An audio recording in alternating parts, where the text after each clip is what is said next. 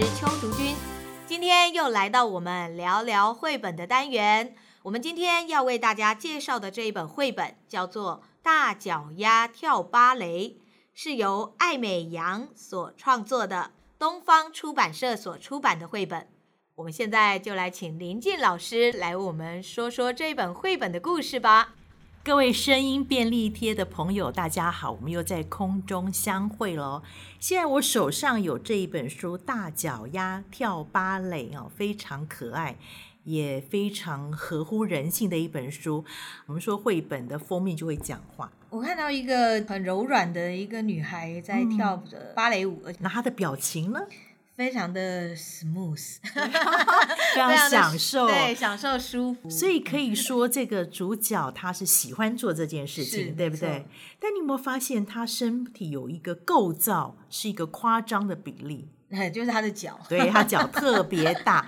我不晓得我们如果看这个戏剧或者芭蕾舞表演的经验是如何。呃，通常我们看到是漂亮的舞姿，然后非常美妙的身材呈现。所以你看这个脚，我都会呃，如果实际上带孩子读的时候，会让他去抓那个脚的比例。他的脚几乎跟他的小腿一样长。对，而且个比脸大了好几 倍，他有点夸张。那这个小女孩叫贝琳达，她是一个非常喜欢跳芭蕾的女孩子哦。然后她也刚开始不觉得她的大脚有什么问题，继续去练习嘛，嗯、就像就像我们喜欢做一件事情，我们会常常去做，就很熟练。可是问题就出在于，他有一次参加一个芭蕾舞的表演选拔的时候。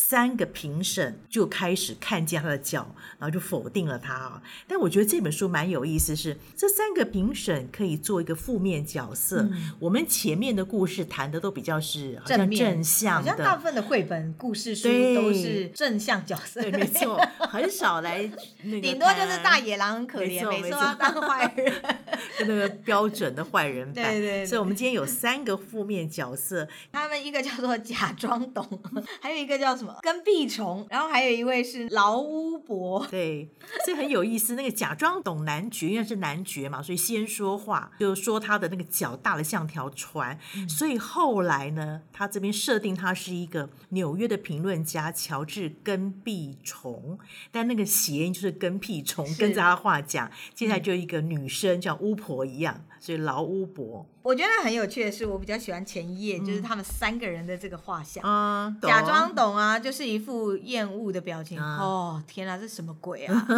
这能看吗？你这种人你也来，你对是不对啊？好，我都从他的脸，我就已经可以读出他的内心 OS，是在讲这些话。中间那一位，他就是，哎，等一下，等一下，不对，不对，那是什么东西啊？哦，对啊，这种人你也来。他比较是用一种外放的那种感觉，是就像那个《小木偶奇遇记》里面。我们在演这两种坏人角色，就是一个是附和的，那个欢他总是附和狐狸嘛，狐狸比较聪明，比如说像狐狸，我就会让它是这样子比较精明这样子，所以它是外放，然后那个欢就会是呃对对对，老大你说的都对，哦对哦我也这么觉得，没有那么聪明，然后是附和，可是在这边的话。是这个就会跟小木偶那两个角色是完全相反的，嗯、在这个角色里面假装懂男爵，因为他就是不懂，他也要装懂嘛。对，不就是哦，你怎么会这样？我会让他的角色比较会像是在讲 OS，所以是比较内敛。他是男爵，有身份地位的嘛，啊、对对对对，对，对，对，所以尊贵也不能随便表态，没错。对对，所以他会好像就是有一个端起来的一个架子，啊、然后把声音往内收这样。啊我们在批判别人的时候，我们如果在内心 OS，我们会做什么事？翻白眼。我们一定会是翻白眼，然后就是眼睛会往上往后翻，啊、然后想这到底在干嘛？有没有这声音听起来？啊、对对，这声音听起来就会是感觉好像看不起别人，因为我们会把眼睛翻上去，声、嗯、音就会往上拉嘛。但是又会是往后往下走，嗯、就会很有鄙视，鄙视，然后还有看不起的那种感觉。嗯、哦，到底在做什么？声音故意的挑高，是鱼尾挑高，重则挑衅，轻则挑逗。好，哦、所以我们就会有时候在演这种夸张的角色，我们就会故意的去把我们的尾音挑高，嗯、让他听起来好像在嘲讽，好像在不爽，嗯、在不开心。另外一个我们就会用放，再加上刚好他又是一个评论者，大名大放，然后很敢讲、很敢说的，所以我就会把他的角色跟情绪设定为就是声音比较用力，比较有力。然后会是像骂人一样把它放出来的，嗯、像这三个很有画面，这也有一个暂停两个字，是我就会觉得会是这一位评论家，对，就是跟毕虫，就会是暂停，你在干什么？到底在做什么东西啊？你这样子你也敢来？跟他的身材跟知识都可以配合，对对对对，因为他在这个绘画的风格里面，他是比较矮矮胖胖的，是，所以我就会用比较低音，然后比较厚的声音去呈现。嗯、那另外一位这个老巫婆啊，不是老巫婆。女士，这个绘画家真的很厉害，嗯、因为我们一般对巫婆的形象就是这样很枯瘦的身材，然后好像有个尖沟鼻的感觉，啊、所以他就把这位女士画的脸型就是很消瘦，整个人就真的很有骨感，对，巫婆的骨感一样，而且她很有趣，还用手这样子遮着她的眼睛，哦，看不下去了。我们要演这种所谓的巫婆音啊，我们我们通常都会是感觉好像在尖叫。之前在讲狐狸的时候，有说尖尖的，就是我们就会把它做成有点像鼻音往前嘛。可是因为巫婆它是高音，所以我们要把它往上拉。比如说“暂停”两个字，暂停，暂停，暂停，暂停，暂停。一开始我们在练这种高音的时候，我真的会很建议像这样子用爬楼梯的方式把它往上拉，就是你会感觉你的声音好像从耳对，好像是从额头推出去，但是要记得不要往上拉，一定要往前推，不然的话声带会受伤。这样的话你就有办法做出，哎呦天哪，怎么会这样？这时候你的手啊还可以一直按着你的额头，然后甚至一直摇头，还有用手在那个山山峰，感觉 啊怎么会这样子啊？啊，然后还要把眼睛往上吊，哎呦这什么东西？是啊，就会很有那种嘲讽别人或者是看不下去的 感觉了。我觉得虽然说这三个评审只占了两页的画面，但我觉得这三位会是画面感最足的一个角色。对，他到后面也会出现，哦，对对对，对，很有意思。所以自然而然，贝琳达听到这种。三个人的否定之后，他就知道说他被否决掉了哈，就回去，因为脚的关系，所以他就没有办法继续在在这个继续在这个跳舞。对啊，你看，尤其像这种负面角色情绪又是很夸张。嗯，哦，暂停，暂停，暂停，暂停。哎呦，到底在干什么？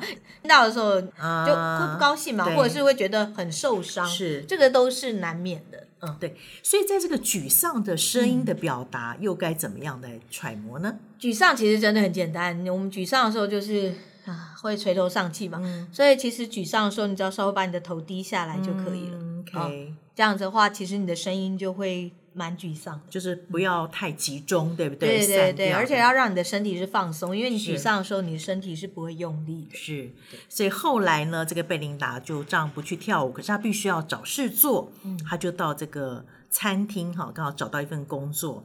但你知道，当一个人喜欢一件事情的时候，这件事情会跟随着他在无形当中就会展现出来。对，所以蛮有意思的。喜欢是真的丢不掉的。像我那时候在学配音的时候，其实有发生过这样的事。我那时候就是学那个，就是这种温柔的声音。Uh, 我那时候其实一直揣摩揣摩不出来、嗯、这种温柔的声音。我我练了半年多，嗯、然后一直没有练出来。其实一般女生大部分去。配音的时候，大部分都会先配到旁白啊，或者这种就是很基本的这种基本款的女生的声音，不用太多变化。对对，因为这个就是一般基本女生的声音嘛。可是我没有，因为我声音很重，然后我声音比较像小孩子，是重的，是往外放，所以对我来讲，其实它很挫折。我就是会觉得我都没有办法配好很多配音，所以我就跟我自己说，那我就不要做这一行了。我真的就封麦了。我大概有一个月的时间是没有在练配音，然后也都没有在做这些事。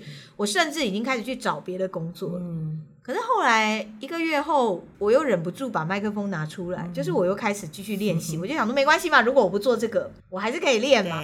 那我又继续练，只是我就觉得说我可能没办法做这一行。是我后来能够继续再往这个方向走，是因为真的我练出来。嗯、我练出来是因为我重感冒。对，那时候我重感冒，然后我声音就有一点改变了。自己一个人躺在床上，我就觉得。我好可怜哦，为什么我要？然后我就觉得这声音好放松啊，好像就应该是我要练的那个声音。然后我那时候感冒好一半，你知道吗？就是瞬间突然觉得，哎，好像就是这个。然后我就开始去记忆我那个时候重感冒的时候身体没力的那种感觉，就练出来了。然后练出来以后，我就觉得信心大增，然后我就开始又继续往这条路上走。所以你看，喜欢一件事，连感冒也可以成为助力。哎，对，真的，真的，而且你真的会没有办法割舍。你看，我一个月没有去做这件事，可是最后还是会回来，对不对？真的都是会回来。所以我觉得看到这本绘本的时候，其实我感触蛮深的，因为他也是这样。对，这接下来他是描述他在餐厅里面的一些服务的情景嘛。嗯、但是有一件事情，就是因为他喜欢跳芭蕾舞，对，所以他的脚步会轻快的，嗯，是灵活的。对，那我们在叙述的时候，在讲故事的时候，怎么把那个轻快舞蹈的感觉放进去呢？最简单的就是你自己也跳起一支舞，而且因为芭蕾舞是踮着脚尖，对，你就是踮着脚尖。就是有点像小女孩那种很雀跃这样跳跃着。啊、餐厅里的客人喜欢她，因为她的动作快，脚步又轻巧灵活。嗯，我刚才甚至还会有旋转，故意旋转。你好，就是转一圈才把杯子放到客人桌子上。啊、我其实刚刚是没有真的在旋转，嗯、我只是让我的身体绕一个圈，嗯、对，就是把我的腰转一个圈的感觉。啊脚步又轻巧灵活，轻巧灵活。嗯、你看，轻巧，我先转个圈，然后灵活的时候，我好像在踮着脚尖跳两下那种感觉。嗯、了解，所以其实就是那个动作，虽然我们下半身做的，嗯、但上半身还可以做。对对对对，就是让我们的上半身整个是放松，然后就像是跳舞一样，整个。如果你是踮脚在跳，你的身体自然会有一个上下跳动感觉。嗯、那一开始在坐着的时候不好揣摩的时候，就是站起来。站着先整个动一次，是去感觉自己的脚或者是整个身体怎么动以后，然后再只动上半身。好，那后来有个机缘，就是他真的就遇到了一个乐团，哈，遇到乐团，然后正因为他的这种表现被传口碑嘛，就是传出去说，哎，这个餐厅很特别哦，不单单他们的食物好吃，而且还有一个特别的服务生是会表演的 哦，就一传十，十传百。最后来了一个重要的人物，嗯，我觉得这很像现在的那个音乐酒吧，说比如说周六啊，周六晚上会有一个表演的那种概念。所以有一次刚好来了一个是哦纽约大都会芭蕾舞剧团的指挥，听说了，所以也过来了哈，也过来了。当然就后来就邀请他加入他的团队了。嗯嗯嗯，那到后来这三个负面角色又出现了。虽然这个书本的文字没有特别讲出他们有什么样的这个形容或者什么样子的觉悟，可是呢，可以从图像当中看到他们也接纳了他。这个表情真的很有趣，就是完全变了。哇，天哪，真是太棒了！这真是我看过最好的舞了。整个就是所谓的诚恳跟嘲讽，嗯，这两个的差别就在于尾音有没有调高。哦，呃，所以我们平常在讲话的时候，有时候说，哇，你你你的衣服好好看哦，嗯、这个听起来好像比较没有表情，对，不对？如果是笑着讲，哇，你衣服好好看哦，就觉得哎还不错。啊。有的时候就是习惯性尾音会想要拉高，嗯、因为觉得是开心的，或是怕人家听不清楚，会故意去拉高，就哇，你衣服好好看哦，哦，就听起来不太舒服，对，就觉得怀疑，哎，你是真的觉得我衣服很好看，嗯、可是其实他没有恶意，对，他只是怕说。因为我平常讲话可能尾音不清楚，或者是呃，我怕我我我如果声音是掉下去的，会让你误会我是不开心的，所以反而他会刻意去把尾音拉起来的时候，其实那才是危险的。你好棒哦，这个听起来就很讨厌。为什么？因为是你好棒哦，到 O 才提高。可是我们平常讲话是哇，你好棒哦，你好棒哦，比较跳跃式的。对，它会是跳跃式的，它会是它不会只有在某个字才把它拉起来。呃，这个会是我们在尤其是在服务业里面比较容易会发生，因为有时候我们心情自己心情不可能每天都很好。对。可是我们服务别人，我们就要刻意对，很刻意去装，所以常常就会是呃，请问有什么可以帮你服务的吗？前面是停的，然后才啥，比如说欢迎光临，听起来就不诚恳。那个假装懂男爵，我们是一直翻白眼嘛。对。现在你只要不要翻白眼，哎呀，这个节目真的是很棒的。所以为什么我们常常说要看一个人到底正不正经，或者是诚不诚恳，嗯、看眼睛眼神，对，对看眼神。比如说我们眼睛会这样子一直乱动的，嗯、你就会觉得这个人是不是呃心有鬼，对，不可靠，嗯、就是因为他会一直不停的闪烁，他的声音也会表现出那种晃动感。所有的声音都是根据你的面部表情跟你的身体状态出来的。